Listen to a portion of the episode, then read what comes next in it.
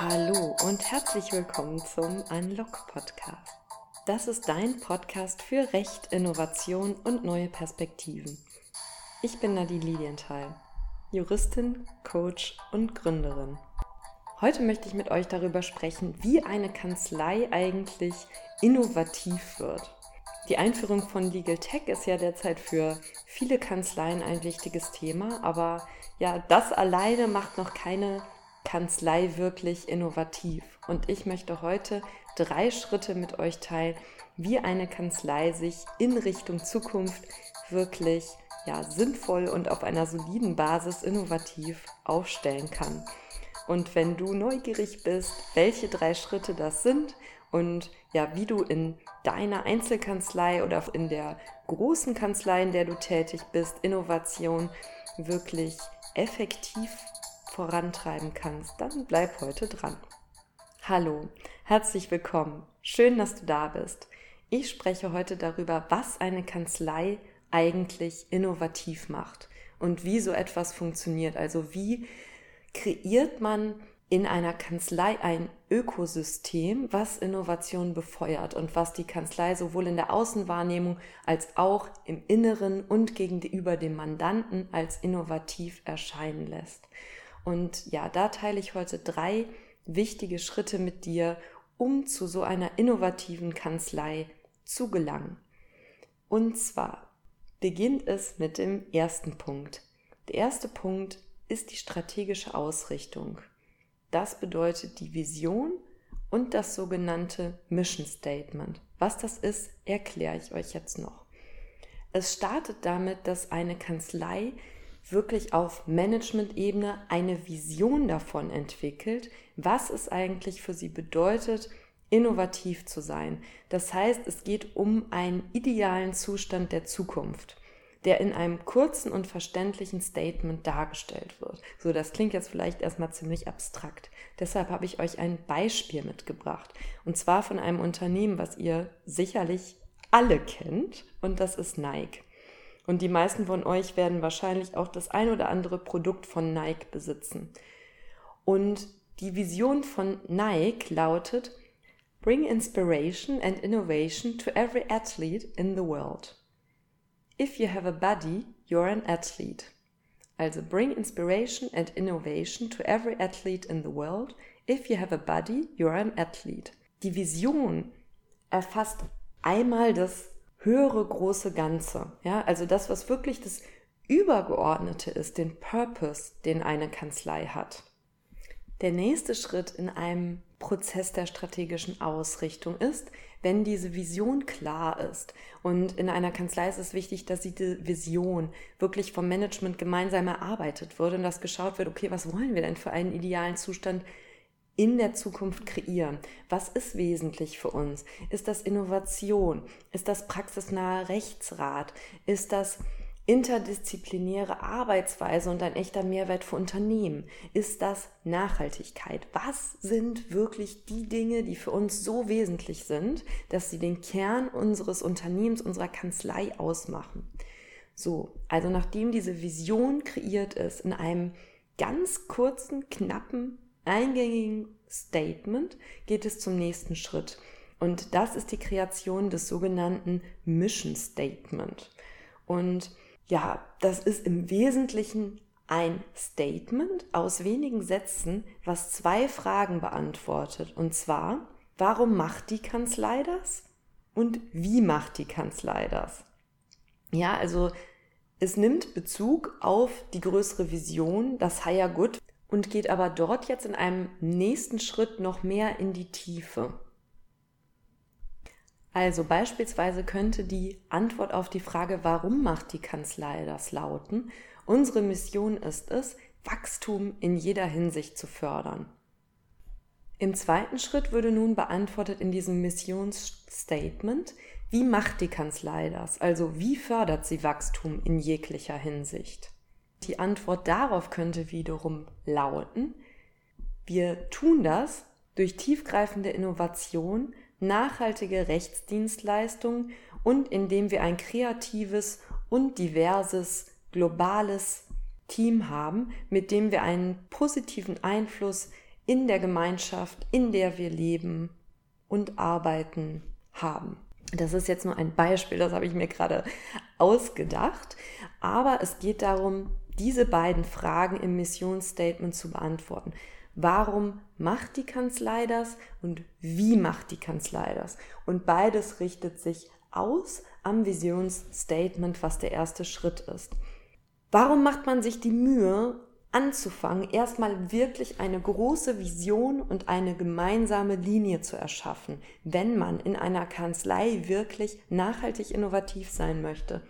Und das macht man insbesondere aus zwei Gründen. Man vereint die Mitarbeiter in einer Richtung gemeinsam vorauszugehen, ja? Das heißt, man sammelt die die Schlagkraft und Stärke und die Fähigkeiten aller Mitarbeiter auf einen Brennpunkt, sodass allen gemeinsam klar ist, bei jeder Handlung, die sie vornehmen, das ist die Richtung, in die wir gehen wollen. Und das zweite ist das Branding der Kanzlei nach außen und natürlich auch nach innen. Also zum einen für die Mitarbeiter, die später zu der Kanzlei stoßen, etwas, wofür die Kanzlei im Markt steht. Ja, die Kanzlei wird in dem Moment sichtbar. Sie wird ein lebendiges Ökosystem mit einem, ja, im Grunde einem individuell wahrnehmbaren Gesicht, was ein Bewerber erkennen kann. Also für einen Bewerber wird die Kanzlei dadurch sichtbar und ebenso für einen Mandanten, der eine bestimmte Kanzlei sucht, mit der er sich identifizieren kann. Also, die strategische Ausrichtung ist der erste Schritt. Die strategische Ausrichtung besteht erstens aus einer Vision und zweitens aus einem Mission Statement, das zwei Fragen beantwortet, nämlich warum macht die Kanzlei das und wie macht die Kanzlei das.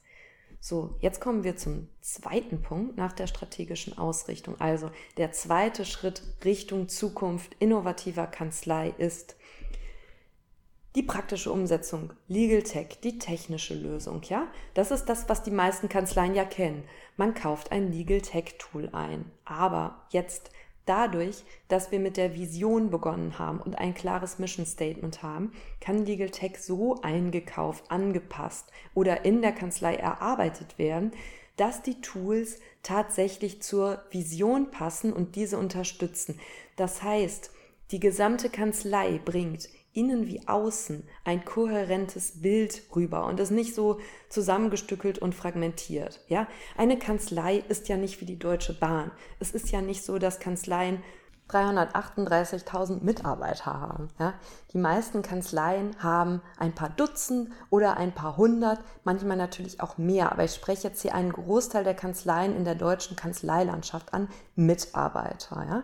Das ist ja durchaus eine Größe, bei der ein Unternehmen noch wirklich extrem agil operieren kann. Also haben Kanzleien an der Stelle im Grunde gegenüber vielen Unternehmen einen Wettbewerbsvorteil. Sie haben nämlich eine Größe, in der sie in recht kurzer Zeit, sofern sie willens sind, eine echte Transformation einleiten können.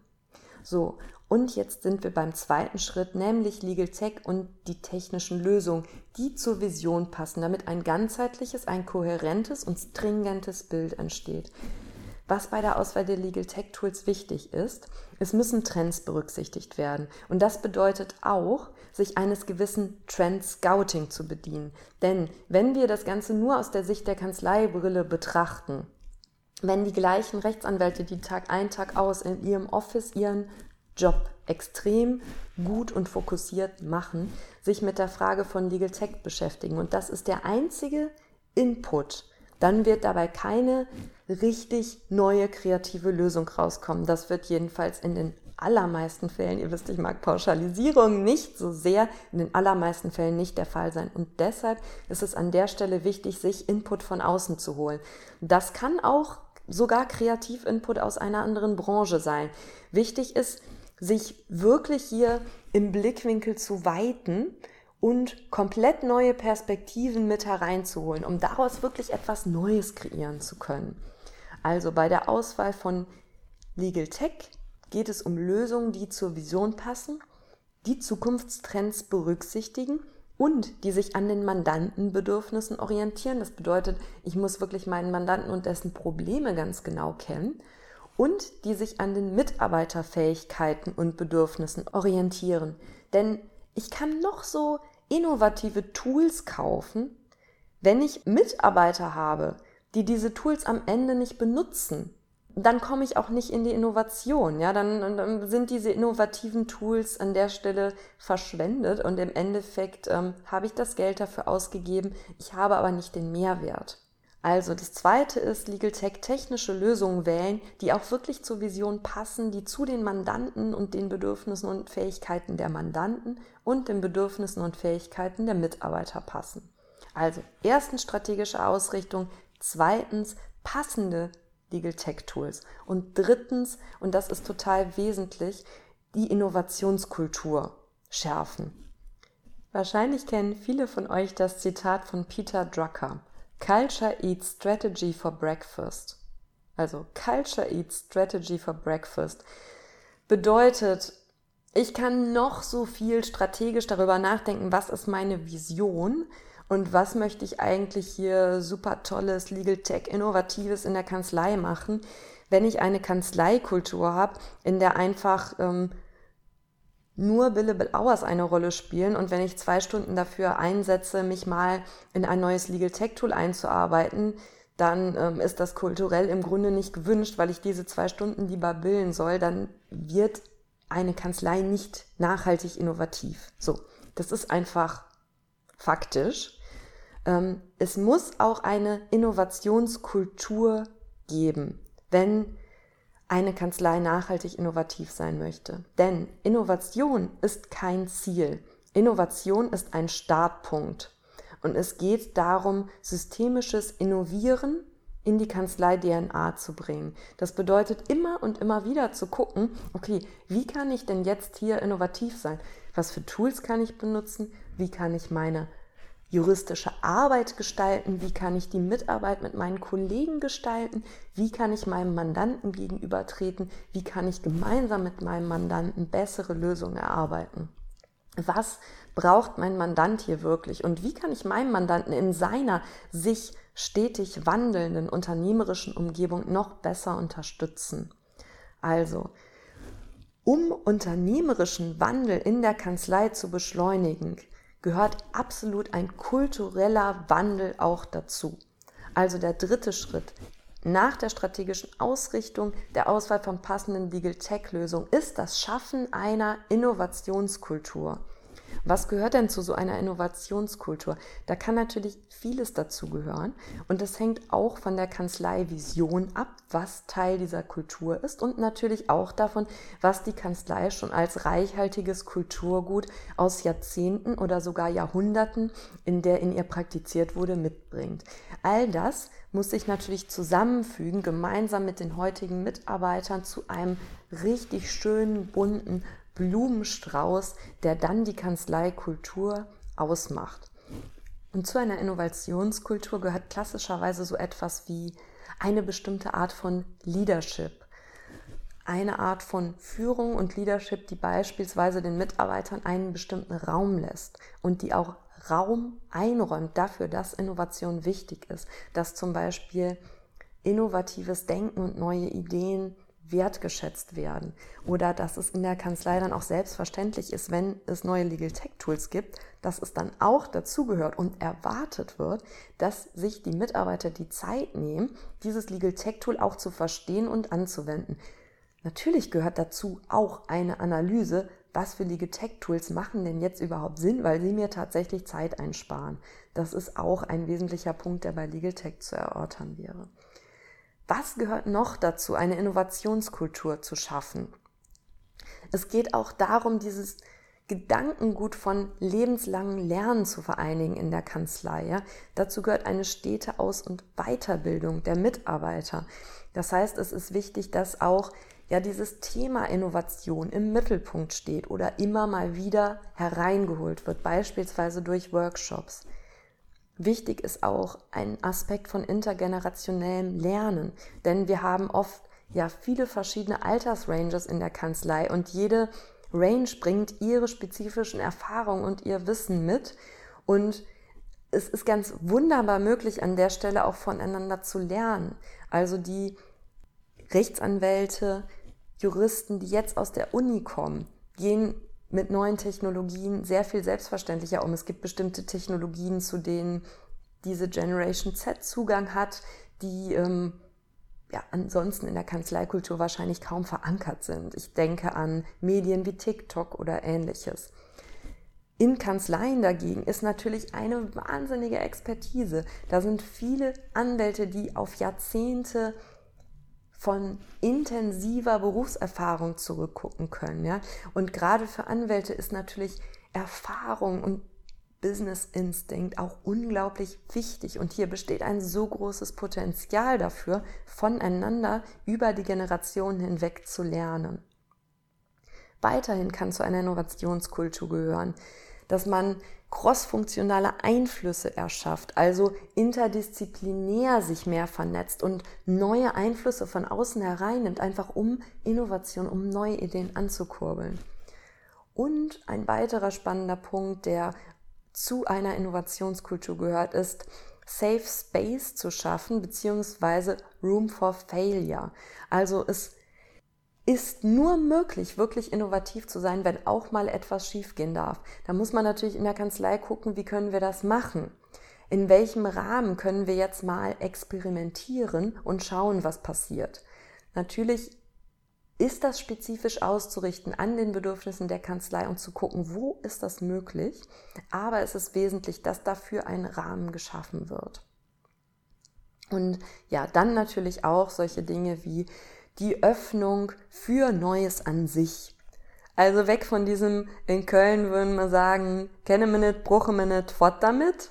Ähm, das kennen wir nicht, das brauchen wir nicht weg damit. Also alles erstmal nicht gut finden, was wir schon immer so gemacht haben und weil das ja heute noch funktioniert, hin zu einem, okay, wir haben Bock, mal was Neues zu machen. Wir möchten uns hier öffnen, wir möchten uns weiterentwickeln und wir sehen auch einfach, dass wir in einem Marktumfeld sind, was sich derart rasant wandelt, dass wir gar keine andere Wahl haben, als uns jetzt hier neu auszurichten und innerlich immer wieder neu einzustellen darauf, was ja unsere gesellschaftliche, unsere wirtschaftliche Umgebung uns vor die Füße wirft. Also, wie kann man eine Innovationskultur schaffen? Beispielsweise auf Leadership gucken, Workshops zur Innovation, Aus- und Weiterbildung in den Fokus setzen, intergenerationelles Lernen fördern, öffnen für crossfunktionale Einflüsse. Man kann einen Safe Space oder Room for Failure schaffen und man kann sich für Neues öffnen. Und ja, damit habe ich jetzt die drei Schritte Richtung Zukunft euch hier dargelegt, die ich sehe. Und zwar ist das zum ersten die strategische Ausrichtung inklusive Vision und Mission Statement. Zum Zweiten die Auswahl von wirklich passenden Legal Tech Tools und nicht nur irgendeinem Tool, sondern einem klar an der Vision und dem Missionsstatement orientierten Auswahlverfahren, was dann auch den Mandantenbedürfnissen und den Mitarbeiterbedürfnissen und Fähigkeiten wirklich entspricht. Und drittens, um das Ganze nachhaltig in der Kanzlei zu verankern und die Kanzlei wirklich dauerhaft fit für die Zukunft zu machen, das Schaffen einer Innovationskultur, denn Innovation ist kein Ziel, sondern ein Startpunkt. Also ich hoffe, die heutige Folge hat dir gefallen, hat dich vielleicht inspiriert, zu ein paar neuen Ideen angeregt oder ja, ein bisschen was aus dir herausgeholt an Innovationskraft, die in dir schlummert. Und wenn dir die Folge gefallen hat, dann freue ich mich sehr über eine Weiterempfehlung oder über eine 5-Sterne-Bewertung bei iTunes. Und wie immer freue ich mich auch sehr über dein Feedback, gerne auch per Message bei LinkedIn. Ähm, an dieser Stelle auch vielen Dank für diejenigen von euch, die mir in den letzten Tagen und Wochen ihr Feedback geschickt haben. Also ich freue mich darüber total. Das ist für mich eine riesige Motivation, mit dem Podcast auch weiterzumachen. Und wenn du oder deine Kanzlei bei einem oder mehrerer dieser Themen Unterstützung suchst, dann sprich mich auch gerne an. Und jetzt wünsche ich dir noch einen wunderbaren Tag, wo auch immer du ihn verbringst.